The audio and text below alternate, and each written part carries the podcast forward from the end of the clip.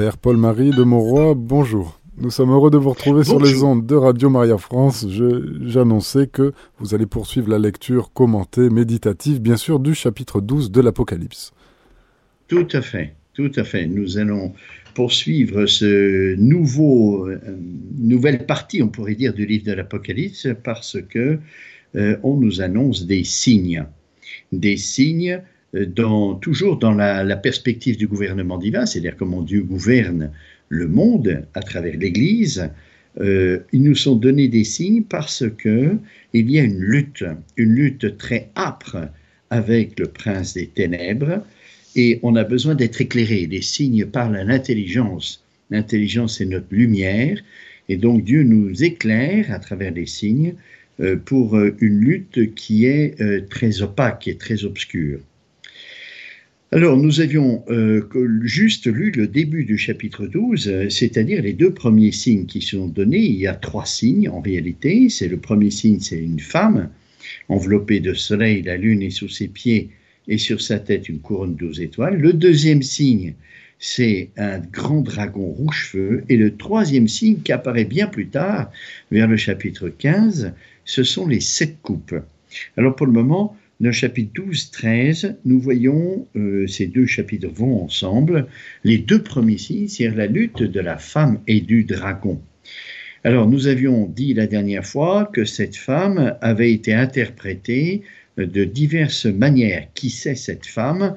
Mais euh, c'est vrai que dans les euh, derniers papes qui nous ont été donnés dans l'Église, tous y ont vu soit le mystère de l'Église, soit le mystère de la Vierge Marie, puisque ce texte, nous l'avons également pour le 15 août.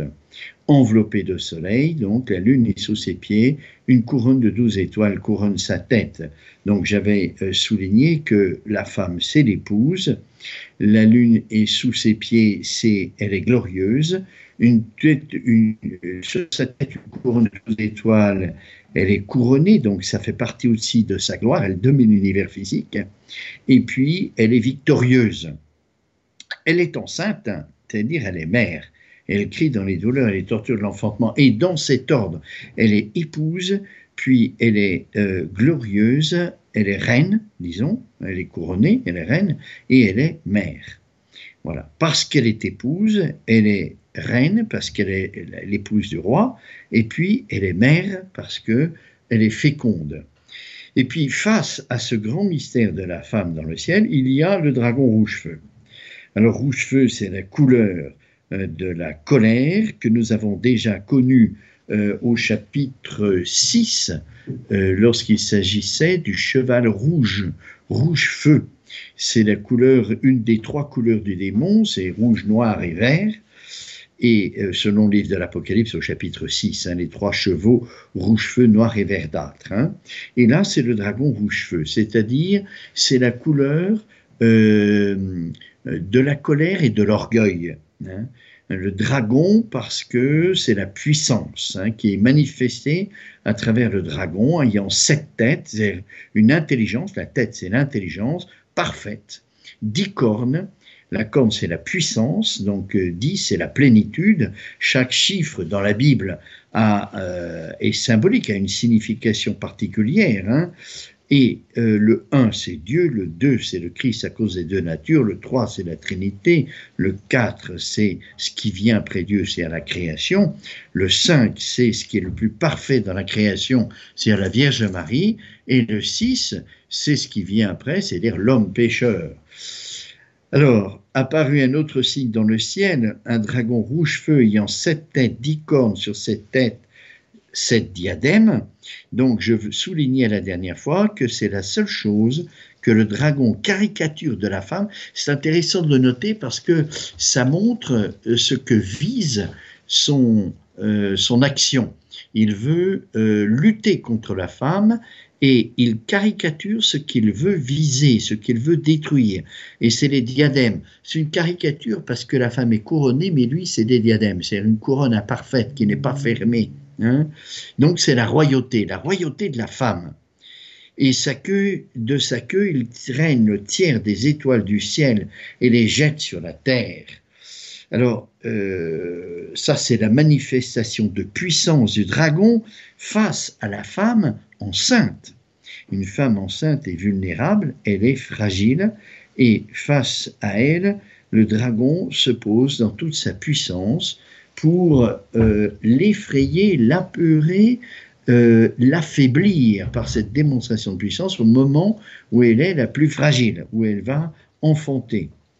Euh, j'avais aussi souligné, cette tête et dix cornes, ce n'est pas anodin, c'est parce que 10 il contient le 7, c'est-à-dire la puissance contient l'intelligence, autrement dit, l'intelligence est au service de la puissance, ce qui s'appelle la tyrannie, et c'est bien ce qui qualifie le dragon, il est dominateur et tyran. Le sacre balaye le tiers des étoiles du ciel et précipite sur la terre. Alors là, euh, donc, euh, c'est vrai que une étoile dans le ciel, c'est énorme. Hein, ceux qui ont fait un peu d'astronomie le savent. C'est plusieurs centaines de fois la Terre, et il fait ça avec sa queue, c'est-à-dire avec des dents. Il, faut comprendre que le, le démon, et spécialement le dragon, on l'appellera tout à l'heure, c'est dit dans l'Écriture, le, Satan, hein, c'est-à-dire euh, l'ange mauvais le plus élevé, le plus élevé dans la hiérarchie des anges.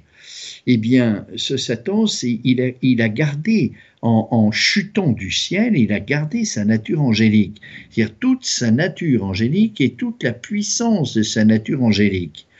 C'est-à-dire que euh, c'est terrifiant. Et là, on le voit face à la femme, il précipite le tiers des étoiles du ciel sur la terre. C'est une puissance énorme, énorme. Si bien que s'il le voulait, il pourrait détruire toute l'humanité en, peu de temps. En peu de temps. Mais le Seigneur, évidemment, limite sa puissance, ce qu'il peut faire par rapport à sa capacité. Euh, les permissions de Dieu le limitent énormément. Et déjà, le peu qu'il peut faire, c'est beaucoup on s'en aperçoit aujourd'hui, il y a beaucoup, beaucoup, beaucoup de choses qui sont très mauvaises et qui viennent de lui. Et malheureusement, euh, c'est une permission de Dieu qui est en fonction aussi euh, de ce que euh, les, hommes font dans leur, de leur vie. Hein, si les hommes prient, euh, comme dit la Vierge Maria Medjugorje, eh bien, la, guerre s'arrêtera, par exemple. Hein. si on se convertit et qu'on jeûne et qu'on prie, la guerre s'arrêtera. Mais si au contraire, on ne fait rien, euh, on, laisse passer le temps qu'on est fainéant et un peu on se laisse aller, eh bien, le, démon reprend du terrain. Euh, nous n'avons face au dragon euh, aucune puissance. Hein. C'est vraiment la femme dans le ciel. La femme, elle est fragile. Elle n'a pas beaucoup de, de capacité euh, physique, d'efficience, bien qu'elle met au monde un enfant, ce qui est extraordinaire. Hein. Mais disons, euh, du point de vue d'efficacité de transformation de la matière, elle n'a pas beaucoup de, de, puissance comme nous autres. Hein. L'ange en a infiniment plus, et pourtant, avec la prière, ça c'est, on a vu au chapitre 6, hein, le cheval blanc, euh, il a, il a une, une, arme légère, un arc, pour vaincre euh, l'ennemi, et il est victorieux. Et nous, avec la prière, eh bien, on peut vaincre. Mais ça demande un regard de foi, parce que évidemment, dans une culture comme la nôtre scientifique, on peut se demander, mais qu'est-ce que peut faire une prière contre le dragon? Pas grand-chose. Eh bien, c'est faux. C'est faux, la prière peut tout. Elle est toute puissante, mais il faudrait que beaucoup prient et qu'on se mette tous à prier. On va entrer dans la période de carême. C'est vraiment le temps euh, de la conversion et de la prière pour que les choses changent. C'est la seule manière. Hein. Donc sa queue tyrène, le tiers des étoiles du ciel, les jette sur la terre. Il fait ça face à la femme pour montrer sa domination. Vous vous rappelez que on, vient de le lire, la femme a la lune sous, sous ses pieds, donc elle domine l'univers et le dragon répond en montrant que lui aussi, il peut dominer l'univers en précipitant les étoiles du ciel sur la terre. Alors c'est symbolique, ça veut dire quoi?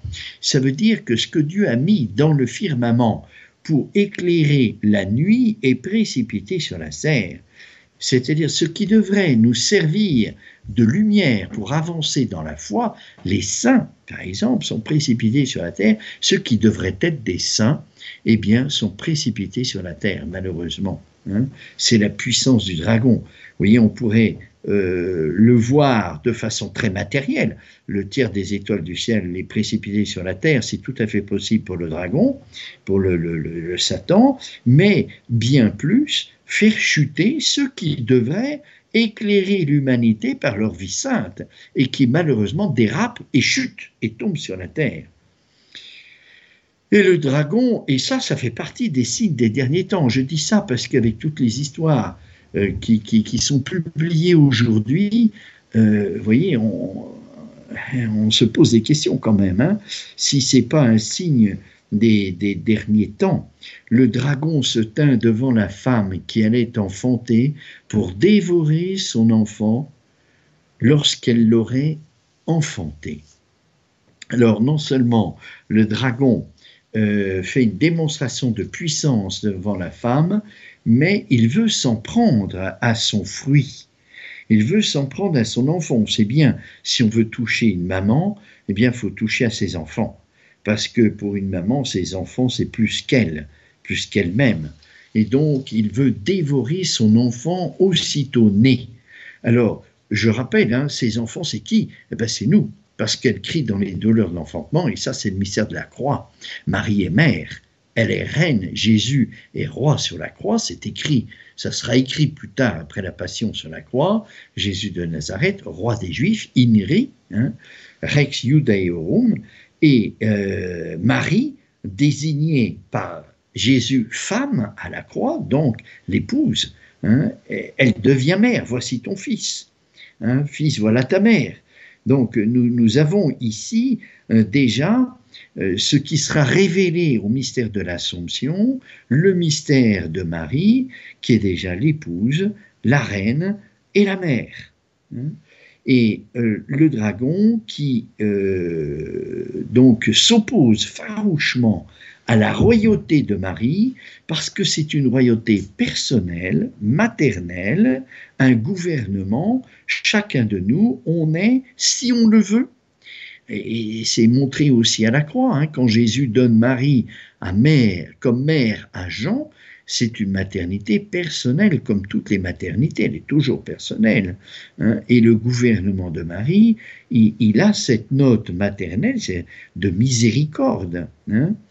Alors, euh, c'est ça que le dragon ne supporte pas.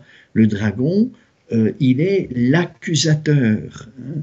Et je, rappelais euh, ce livre de Job, qui est le premier des livres de la sagesse. On voit bien l'accusateur, ce que c'est. Hein, le même Satan d'ailleurs, hein, qui se présente à la cour de Dieu, et Dieu lui dit, mais qu'est-ce que, que tu fais là? D'où viens-tu plutôt? Hein, c'est vraiment la question que pose Dieu au démon, comme s'il ne le savait pas, il le sait très bien. Mais c'est pour nous montrer que tout ce que fait Satan est en dehors du regard de Dieu, en dehors du regard de, de, euh, bonté, d'amour de Dieu. Et, il répond, je viens d'errer cherchant euh, sa proie. Et puis euh, là, le Seigneur lui, montre Job, cet homme qui, est, qui, qui, est, saint, qui est, qui est, tout, qui est juste, qui observe euh, toute la loi et qui, et qui, qui prie, qui, qui voilà, un, un, homme vraiment saint et pourtant c'est le plus riche de tout l'Orient. Eh bien, être saint quand on est riche, c'est pas si commode, Jésus le dit. Très, très difficile. Un riche d'entrer, c'est plus facile un chameau d'en passer par le chat d'une aiguille qu'un riche d'entrer dans l'Orient. Et Job est riche, c'est le plus riche de tout l'Orient, et pourtant il est saint. Eh bien, le démon c'est comme s'il n'avait pas vu, puisque Dieu lui montre, mais regarde mon serviteur, n'as-tu pas vu mon serviteur Job? C'est comme s'il n'avait pas vu. Pourquoi?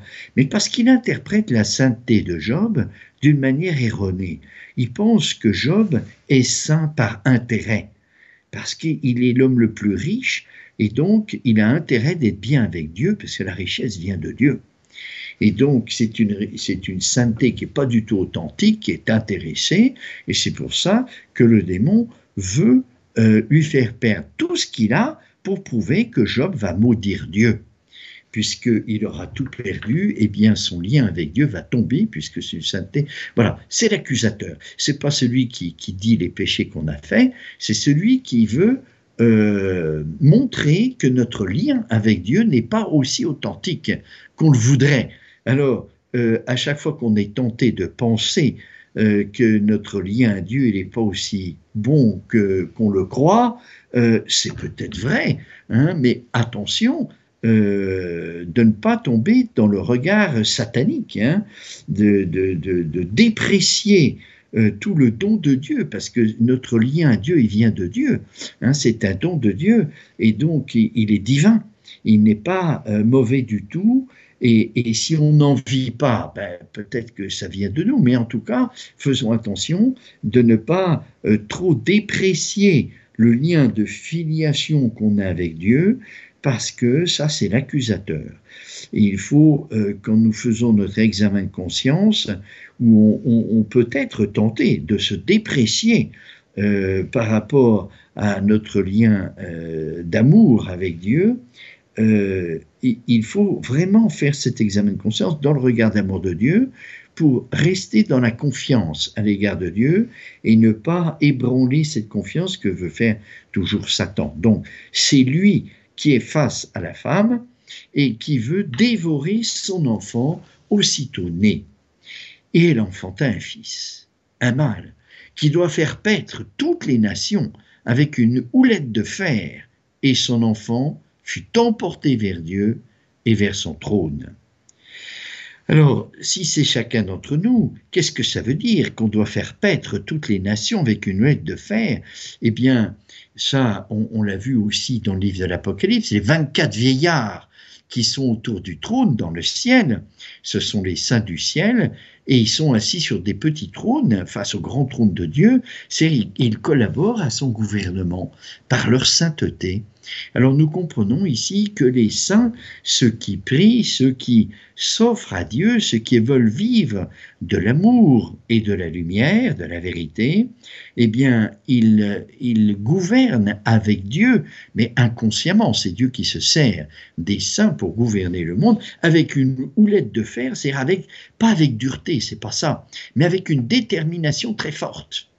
Un saint, c'est quelqu'un qui est ouvert, bien sûr, hein, miséricordieux, bien sûr, mais qui est très déterminé dans son intérieur. Il a choisi Dieu et n'en démord pas. Il est vraiment très fermement enraciné euh, pour suivre le Christ, et, mais avec la sainteté, c'est avec amour, c'est-à-dire cette détermination très forte du saint n'est pas une, euh, une exigence intransigeante. Hein.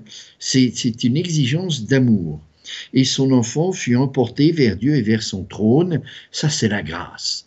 La grâce que nous recevons au baptême, par exemple, et puis que nous ne cessons de recevoir parce que tous les dons de Dieu sont actuels. Hein. et donc, quand on reçoit la grâce, eh bien, c'est comme si on, la recevait actuellement. Et donc, on peut en vivre à n'importe quel moment. Hein, c'est comme le baptême, c'est pas, euh, c'est pas une, une fois qu'on l'a eu, eh ben voilà, on, continue sa vie et puis on reprend sa vie et puis non, la, grâce du baptême est toujours actuelle, on peut toujours en vivre. À chaque instant, je peux me mettre sous le regard d'amour de Dieu qui me dit, voilà mon fils bien aimé. Ah, ça c'est la grâce du baptême. Ce que le Père a dit de Jésus au moment du baptême, justement, c'est pour nous.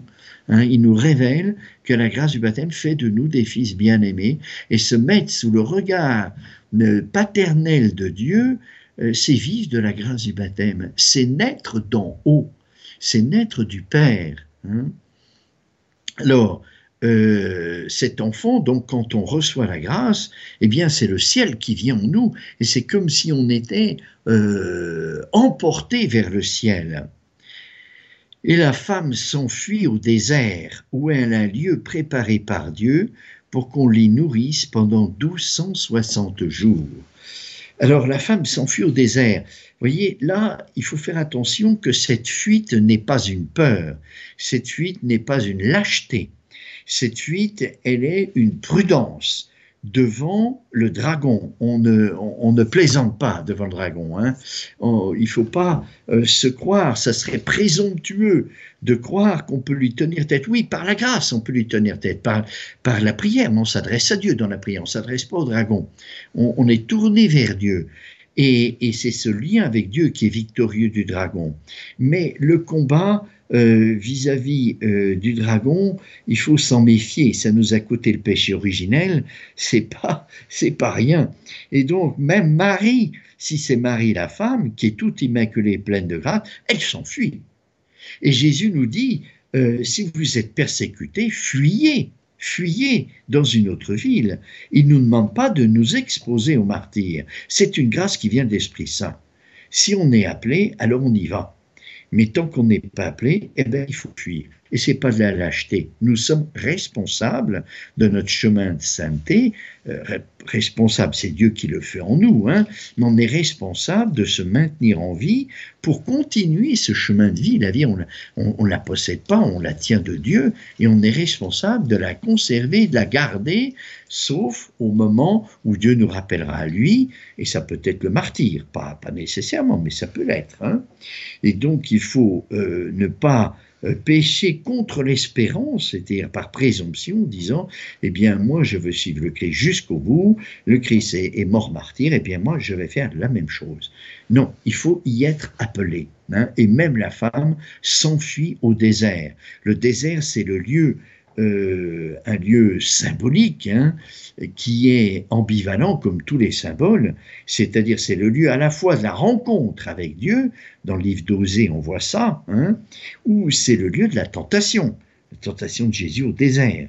Jean-Baptiste était au désert et il parlait euh, de Dieu, il, prêchait, il annonçait la venue du Messie, et puis il y a aussi euh, Azazel, hein, c'est-à-dire le, démon euh, du désert qui est prêt à dévorer les proies qui se perdent.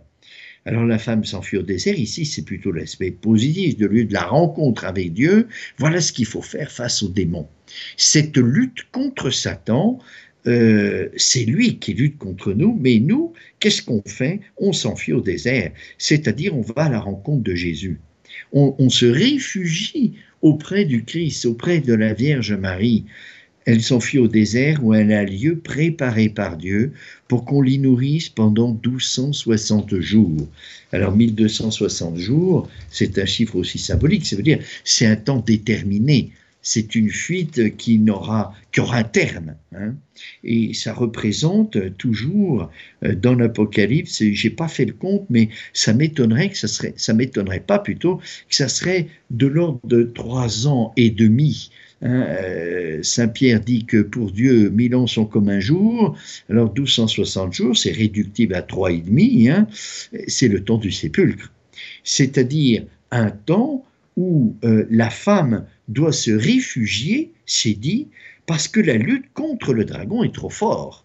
Hein, je rappelle qu'au point de départ, l'Église était persécutée, c'était une Église des catacombes. Hein, et, la femme, si c'est le mystère de l'Église, eh bien c'était ça, elle s'enfuit au désert, c'est-à-dire elle se cache euh, dans un refuge où elle peut rester en présence de Dieu de façon cachée. Et voilà. Et, au terme, eh bien, peut-être que ça recommencera, hein, puisque Jésus dit quand je reviendrai, trouverai-je encore la foi sur terre. Hein. Ce sera peut-être un moment de désert aussi, de désert spirituel, où la foi ne sera peut-être plus très présente. Et en tout cas, euh, dans le combat spirituel, euh, il faut absolument, absolument se réfugier auprès de Dieu. Encore une fois, se réfugier, ce n'est pas être faible, c'est être fort. Euh, ce que pratique un petit peu l'adoration du Saint-Sacrement ou la, contemplation de l'Eucharistie, on sait très bien que c'est pas commode du tout. Il y a des distractions et, on doit lutter pour rester en présence du Seigneur. Eh bien, euh, s'enfuir au désert, pour euh, mener ce combat spirituel, pas directement contre le dragon, mais en demeurant lié au Seigneur, c'est pas commode, hein. C'est pas facile, parce qu'on a une nature un peu désordonnée qui part à droite, qui part à gauche, on a des distractions, ce qui est pas euh, catastrophique, hein, c'est pas un péché bien sûr. Hein. Euh, Sainte Catherine de Sienne un jour se plaignait à Dieu le Père d'avoir fait la pire des oraisons de sa vie parce que pendant toute l'heure d'oraison, elle a lutté contre les distractions et le Père du ciel lui a dit tu n'as jamais fait une si belle oraison parce que tu as lutté par amour pour moi, pour rester en ma présence. Tandis que quand tu es porté par la grâce, eh bien le don de toi-même, c'est le don de Dieu. C'est magnifique, bien sûr. Hein Ce n'est pas du tout euh, méprisable, au contraire. Mais euh, lutter, ça, ça, peut être... Euh, nous, on a un regard un peu humain. On, lutte, on n'est pas très attentif, et alors on se dit, ben, j'ai raté. J'ai raté mon moment. Mais non, je lutte pourquoi Je lutte par amour pour Dieu, pour rester en sa présence. Eh bien, ça, c'est de l'amour déjà déjà être présent devant Saint-Sacrement, c'est un don d'amour. Je donne ma présence et mon temps. Et donc, c'est un don d'amour déjà. Même, même si je ne euh, si, si je suis pas très attentif, je fais tout ce que je peux pour, pour être attentif, pour être présent à cette grande présence de Dieu, mais je donne mon temps, je donne euh, mon intention, je donne euh, ma personne, ma présence, et ça, ce sont des dons d'amour. Alors, elle s'enfuit au désert, faut bien le comprendre, où un lieu préparé par Dieu pour qu'on l'y nourrisse pendant 1260 jours. Se nourrir, eh c'est la nourriture justement de la présence de Dieu, l'Eucharistie, Hein, L'Eucharistie, c'est vraiment la nourriture des anges, mais notre nourriture aussi, Jésus le dit, travailler non pas pour le pain qui se perd, mais pour celui qui demeure en vie éternelle, c'est-à-dire pour l'Eucharistie, c'est bien vivre de cette présence, nourrir au désert, c'est vivre de la présence de Dieu, et c'est comme ça qu'on lutte contre le dragon. On ne lutte pas en l'affrontant. Ça, c'est une erreur. Et je, voudrais le, souligner parce que parfois, euh, les personnes qui, ont des ennuis avec le démon, ça arrive de temps en temps, hein, d'avoir des maris de nuit ou des attaques un peu particulières, eh bien, elles se précipitent sur des prières de délivrance et, ils invectivent le démon. Faut jamais faire ça. Il faut se mettre en présence de Dieu humblement et le supplier de nous aider. C'est la meilleure manière d'être libéré. Parce que euh, comme le disait saint Thomas d'Aquin, chasser le démon, c'est un miracle. Et le miracle, c'est Dieu qui le fait. on peut le faire, bien sûr, si Dieu nous donne de le faire, mais c'est d'abord Dieu qui le fait. Et c'est beaucoup mieux de lutter comme ça parce qu'on fait un, un, chemin de sainteté en se tournant vers Dieu, en vivant de sa présence, plus que de réciter des formules euh, où on, invective le démon, ce qui est très dangereux, parce que le jour où on se trouve face à un démon puissant, eh bien, on a des retours de bâton. Voilà, donc il vaut mieux être euh, comme la femme, s'enfuir au désert, vivre de la présence de Dieu euh, en, en s'en nourrissant. Et c'est comme ça qu'on échappe au dragon. Alors au verset 7, il y eut une guerre dans le ciel. Michael et ses anges faisaient la guerre au dragon. Et le dragon fit la guerre ainsi que ses anges, et ils n'eurent pas le dessus. Et on ne trouva plus leur place dans le ciel. Et il fut jeté, le dragon, le grand dragon, le serpent, l'antique serpent, celui qu'on appelle diable et le Satan, celui qui égare le monde entier il fut jeté sur la terre et ses anges furent jetés avec lui. Voilà donc euh, ce combat de la femme au désert, vous voyez quelle victoire, parce que il y a euh, l'archange Saint Michel hein, qui, qui, intervient toujours. Alors euh, faisons attention ici que ce récit on peut l'interpréter de, multiples manières et on peut dire, eh bien, ce combat dans le ciel, c'est ce qui a eu lieu avant, avant, après la, création des anges, où, le Saint-Michel a terrassé le dragon et puis l'a jeté sur la terre. Oui, c'est vrai ça aussi. Mais c'est vrai aussi du combat spirituel. Quand on se met en présence de Dieu et qu'on essaye pauvrement, avec toute notre misère, de vivre de, ce regard d'amour de Seigneur, alors c'est Michel qui vient combattre à notre place. Et lui, il est spécialisé dans la lutte. Hein. Euh, Michael, c'est le chef des, des armées célestes, hein, des anges qui font la guerre au dragon, et euh, il est victorieux, bien sûr, hein, parce que euh, faut bien comprendre que cette guerre n'est pas du tout une guerre comme nous on la comprend. Hein. Quand on pense à la guerre, on pense à, l'Ukraine, par exemple. Hein, c'est pas du tout ça. C'est une guerre de contemplatif. Le dragon, avant de chuter, il était un ange contemplatif. C'est une guerre de contemplation. C'est dire le combat de la femme au désert. C'est ce combat-là hein, des, anges. Euh, Michael, ça veut dire qui est comme Dieu, parce qu'il contemple Dieu. Et il dit, mais qui est comme Dieu face au dragon? Le dragon qui, euh, qui s'oppose à Dieu, mais comment peut-on s'opposer à Dieu? Qui est si amour, infiniment amour, qui est comme Dieu Non pas, euh, comme on le verra au chapitre 13, Hein, où le, démon caricature justement cette exclamation euh, du nom de Michael, qui est comme Dieu, en disant mais qui peut égaler la bête? Et du coup, toute l'humanité se met à la remorque de la bête par contrainte, parce qu'elle est trop puissante, et on ne peut pas lutter contre elle. Ah, si on avait lutté comme la femme, en allant au désert et en restant auprès de Dieu, eh bien, euh, l'humanité ne serait pas à la remorque euh, de la bête de la mer, comme on le verra. Et la femme nous montre la voie de la lutte, du combat spirituel, comment il doit se dérouler.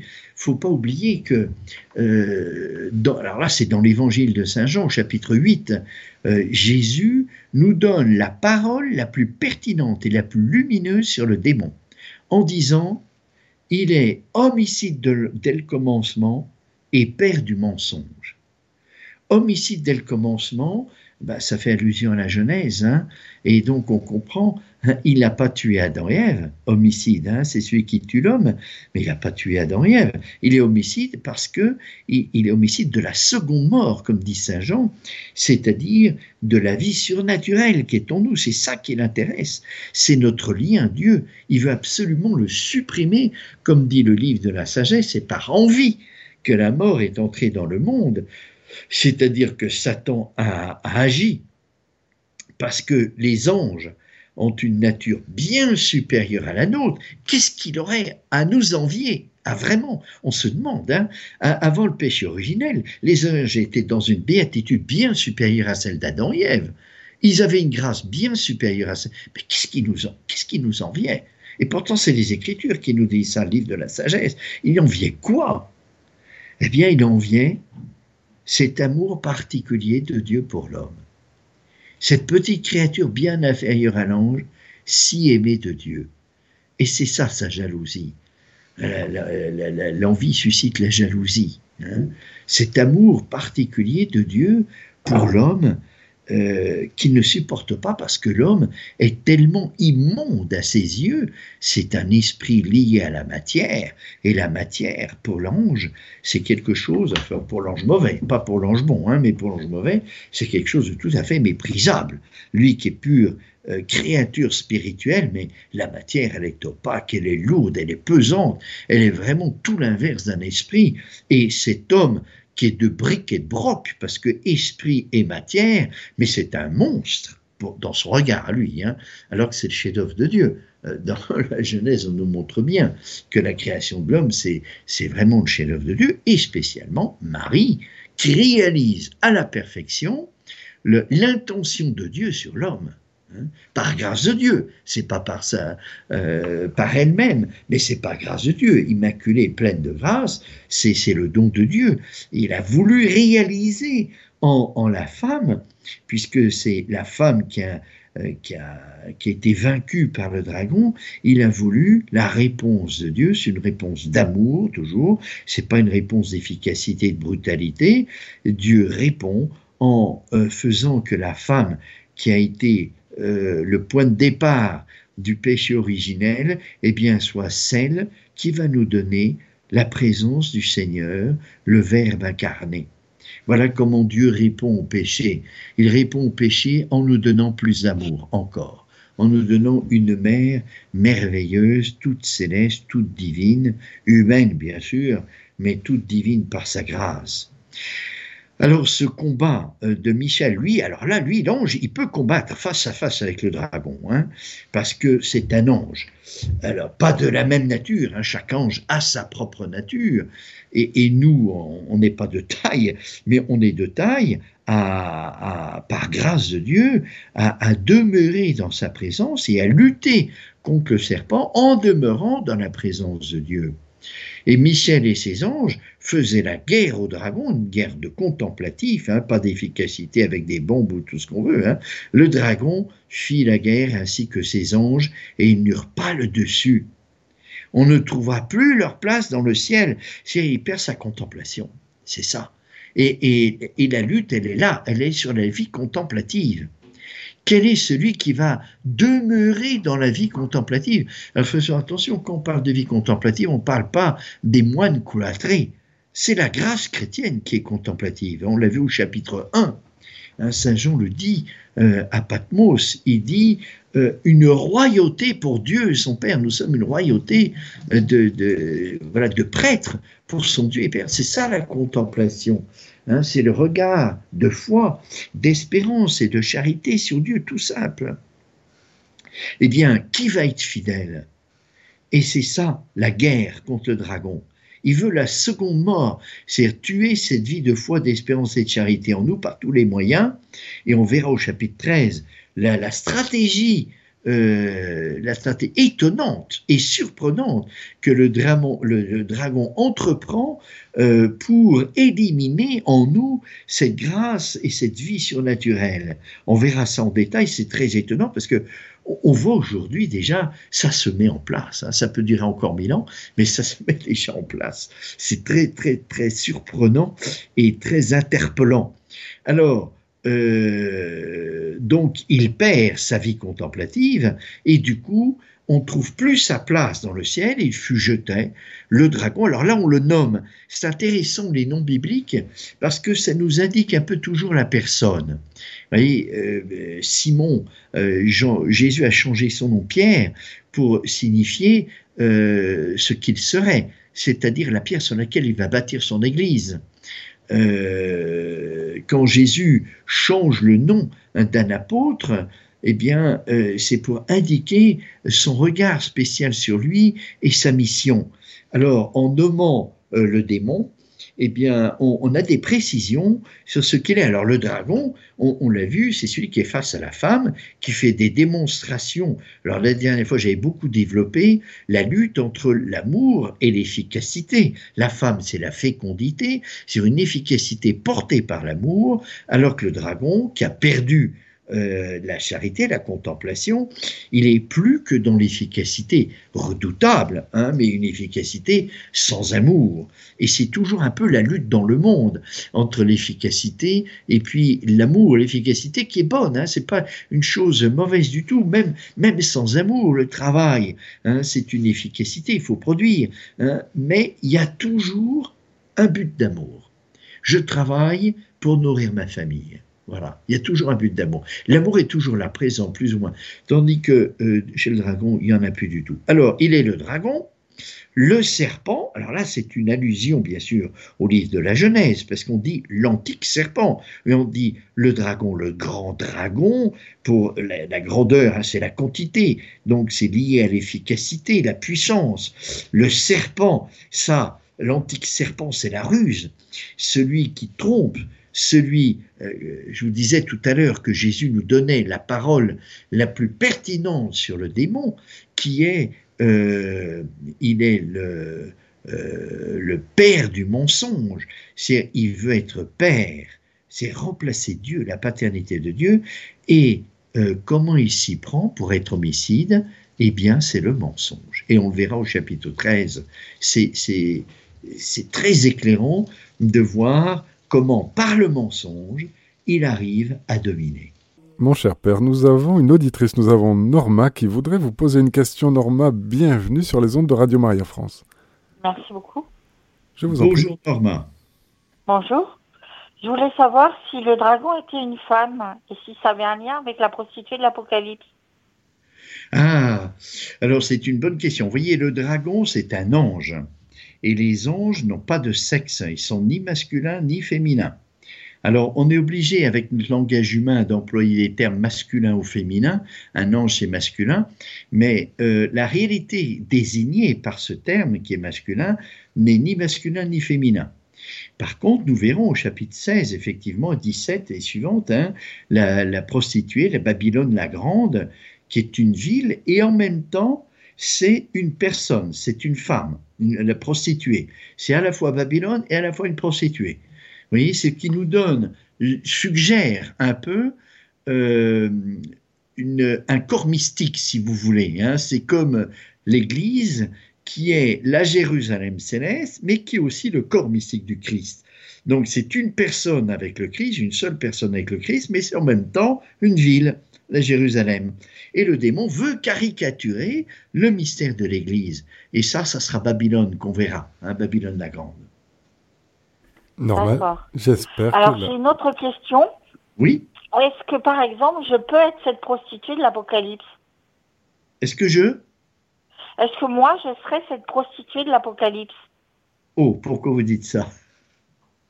Bah, Dans la mesure où euh, j'ai l'impression que c'est à cause de moi qu'il y a des guerres et je n'arrive pas à cerner si oui ou non c'est à cause de moi.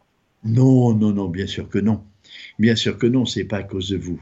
Non, non, non, non, non, non. C'est malheureusement les hommes qui n'arrivent pas à s'entendre et qui n'arrivent pas à, dépasser leurs intérêts propres. Vous voyez et l'égocentrisme et l'individualisme qui poussaient euh, si fort aujourd'hui, eh bien, euh, provoquent un peu ces conflits et ces tensions, parce que l'individualisme recherche euh, son intérêt propre, vous voyez, et pas celui de l'autre. Alors, non, non, non, tranquillisez-vous, vous, n'êtes pas la cause de ces guerres. Non, sûrement pas. Mais il faut prier. Persuadé? Mais oui, oui, oui, oui persuadé. Et euh, est-ce que euh, euh, je dois plutôt me concentrer sur la, religion en priant, en passant mon temps à prier Et par exemple, j'ai vu qu'à Radio France Maria, vous recherchez une stagiaire pour euh, un ou une stagiaire pour, euh, pour euh, un peu évangéliser. Est-ce que par exemple j'aurais intérêt à faire ça ou plutôt m'occuper d'handicapés pour être plus près de Dieu? Alors ça, vous voyez, il faudrait que vous ayez un, un, accompagnateur spirituel. Là, je ne peux pas vous répondre, je ne vous connais pas. Hein. Il faudrait que vous ayez un accompagnateur spirituel qui vous connaisse un petit peu, qui apprenne à vous connaître, et puis qui, qui, qui vous conseille. Vous voyez D'accord. Bon, ben, je vous remercie beaucoup. Merci à vous, Norma, d'être venu poser vos questions sur les ondes de Radio Maria France. Mon cher père, je vous laisse conclure cette émission.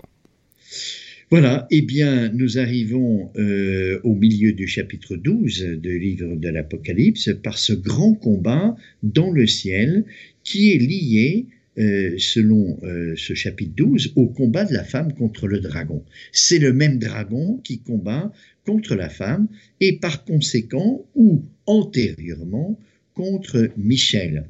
Un combat contemplatif, c'est-à-dire que le dragon contre la femme, même si on nous montre qu'avec sa queue il balaye le tiers des étoiles du ciel, c'est toujours un combat de contemplatif. Hein. C'est-à-dire notre lien, la contemplation, c'est un grand mot, mais c'est le lien euh, personnel que nous avons avec le Seigneur, avec Dieu, et euh, c'est contre cela que le, dragon euh, met toutes ses énergies, tous ses efforts en luttant contre ce lien que nous avons avec le Seigneur. Pardon, parce qu'il ne le supporte pas. Il ne supporte pas ce lien. Et la Vierge Marie est là comme reine pour euh, veiller sur ce lien. Pour veiller sur ce lien et nous aider à le faire grandir. C'est vraiment l'antidote du dragon. C'est pour ça qu'il y a cette lutte aussi forte entre le dragon et la Vierge Marie.